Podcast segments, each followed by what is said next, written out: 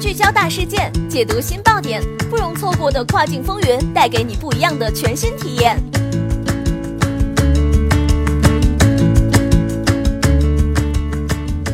雨果电台听跨境的声音，各位听众朋友们，大家好，欢迎大家收听这一时段的跨境风云，我是可心。现在将要给大家带来的资讯是：央视财经，跨境电商不断升温，有企业利润一年暴增百分之五百。今年以来，跨境电商行业刮起了一股资本并购浪潮。华鼎股份一月二十二号发布的公告显示，其通过发行股份及支付现金的方式购买通拓科技百分之一百股权事宜，已通过中国证监会审核。一月三十号，上市公司富林运业集团股份有限公司发布公告称，富林运业将以发行股份和支付现金的方式收购泛远国际百分之一百的股份。跨境通日前发布公告表示，拟以二点七亿元的价格以现金方式收购资产出售方合计持有的深圳前海帕特讯网络技术有限公司百分之十的股权。据了解，在本次交易前，跨境通已经持有帕拓讯百分之九十股权。交易完成后，达到完全控股。跨境电商行业的一系列并购案引起了市场的高度关注。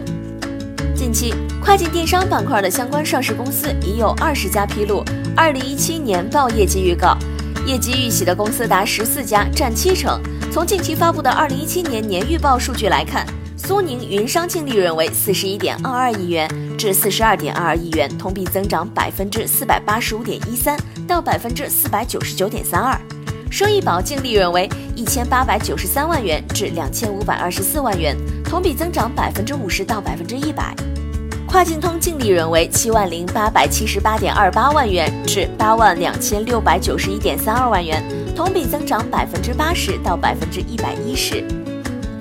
汤臣倍健净利润约为七万两千两百五十三点五九万元到八万两千九百五十七点八三万元，同比增长百分之三十五到百分之五十五。然而，与热闹的并购和亮丽的业绩相比，跨境电商相关上市公司在二级市场的表现却差强人意。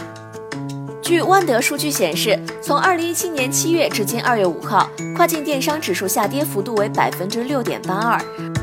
而同期上证综指上涨百分之九点二四，跨境电商指数跑输上证综指十六点零六个百分点。专家认为，未来随着跨境电商政策红利持续释放，产业体系逐渐完善，平台模式不断创新，当前行业增速及规模值得期待。不过，随着跨境电商行业的爆发式增长，行业快速扩张红利也在逐渐消退。专家提示。投资者要关注未来行业中兼具供应链管控、物流支持以及品牌整合能力的龙头标的，同时考虑到跨境销售具有区域经济、政治等不可控风险，建议投资者不要盲目跟进。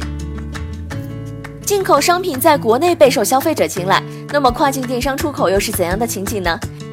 近年来，占据我国跨境电商出口最大份额的欧美市场竞争日趋激烈，销售增速也趋于平稳。于是，不少跨境电商企业纷纷开始布局中东、东南亚、印度等新兴市场。这些新兴市场不仅销售增长迅猛，而且毛利率更高。据了解，欧美一直是跨境电商出口的主要市场。这两年，随着新的卖家和平台的加入，激烈的竞争导致欧美市场的增长放缓，利润也开始下降。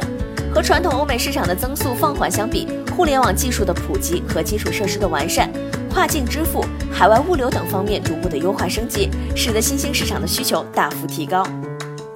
目前，我国出口跨境电商产品中以三 C 电子产品为主，同时跨境电商销售产品的种类也正从三 C 产品、服装服饰、珠宝、汽车配件等便捷运输产品向家居等大型产品扩展。近年来，设置海外仓日渐成为跨境电商企业海外布局的最重要一环。所谓海外仓，是指跨境电商企业按照一般贸易方式，将商品批量出口到境外仓库，电商平台完成销售后，再将商品送达境外的消费者。建海外仓能有效解决传统跨境物流的痛点，提高跨国寄件、退换货运等效率。不少有实力的跨境电商经营海外仓已经成为了一种常态。据了解。跨境电商商品零售直邮卖到美国，再通过快递公司运输到顾客手中，大约需要十五到二十天左右的时间。如果遭遇到恶劣天气、修路等客观因素，物流耗费的时间会更长。因为长时间的等待，顾客的销售体验感一直不高。除此之外，出口到海外的商品退换货也比较麻烦。以一件单价十到二十美金的产品为例，从国外退回国内的物流成本相当高。如果遇到退换货情况，大多数跨境电商公司会选择退款，并把商品送给消费者。近年来，随着跨境电商出口规模不断扩大，国外消费者对物流速度的效率要求也越来越高。基于海外建仓有利于配送时效、节约成本、改善用户体验等优势。不少跨境电商企业纷纷开始租用或建设海外仓。一些电商企业告诉记者，建立海外仓并不是仅仅租一个仓库那么简单，而是跨境电商企业展示品牌、提供咨询甚至售后服务的窗口。记者在采访业内人士了解到，在美国租赁一个五千平方米的海外仓，每年光租金就高达四五百万人民币，这还不包括运营的费用。目前，跨境电商企业设立的海外仓大部分以租赁为主，自建为辅。另外，海外仓的纷纷建立会加速行业在物流配送时效、产品类别和售后服务等方面新一轮的竞争。如今，建设海外仓已成为跨境电商行业经营越来越重要的砝码之一。好的，这一时段的资讯就是这样。更多详情及专家分析，请点击本期音频下方文稿继续阅读。感谢余光小编的整理，我们下一时段再会，拜拜。